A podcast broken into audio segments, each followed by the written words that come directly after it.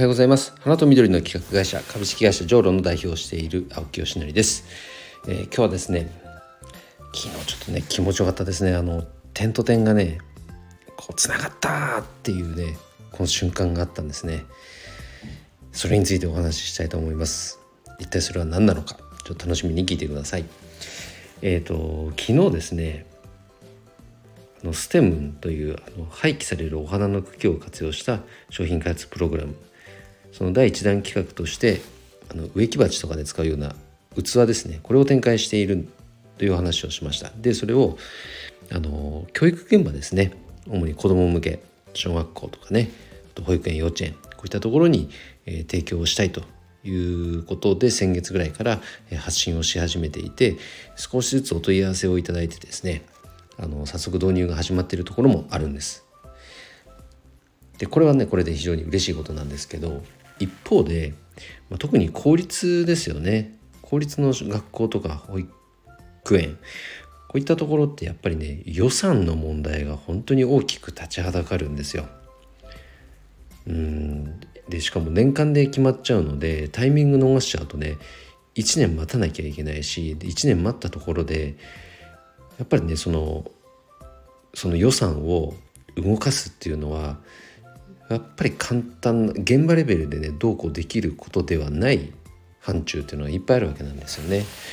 だから先生方がこれいいなすごくなんか教育ツールとしてもなんか子どもたちに伝えていきたいなと思ってくださったとしても導入に至らないっていうケースが、まあ、おそらくもう起きてくるだろうというのは、まあ、予測できてるんです。じゃあここをねどうやってクリアしていくかっていうのはあのー、まあ、なかなかねアイディアが思い浮かばなかったんです。であの金婚西野さんがね絵本の寄付を子どもたちに、まあ、主に保育園幼稚園かな？にしていてでその寄付を証明する NFT を発行するとかこ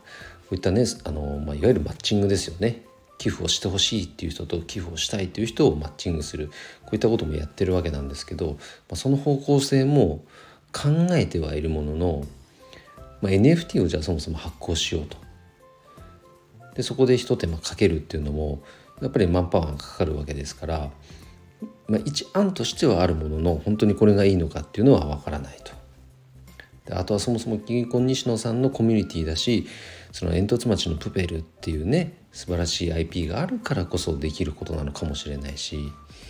うんどうなんだろうっていうふうにも思ってはいたところですね自分がまず打ってきた点それとステムンがあここでつながるっていう思えた瞬間があったんですね。それ何かっていうとあのステムンとは別であの花向けフォービズっていうですね、えー、フラワーギフトのプラットフォームですねお祝いのお花開店とか移転とか周年祝いとかありますがそれを一旦まとめてでまとまったお金で、えっと、空間装飾をするとでお祝いをいただく人と送る人と花屋さんをマッチングするプラットフォームなんですがここで集まったお金の2%を寄付に充ててるんですね。もうお察しの通りそのお金をステムに充てるってことです。これはいけるんじゃないかなと思いましたね。で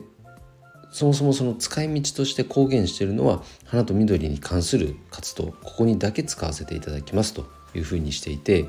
まあ、今その特例としてねあのトルコの大地震が起きてしまったのでそちらの救援金として、えーと、寄付させていただきましたが、まあ、基本的には花と緑の活動ここに限定して使う予定なのであそれだったら STEM ここでしかも教育ツールとしてえー、使わせていただくっていうことであればすごく意義があるじゃないですか。だから通常通りねお岩のお花を送るのもいいもちろんいいんだけども花向けを使っていただく理由っていうのがその子どもたちへの寄付も兼ねることになるんですよね。これどうですか？すごく設計として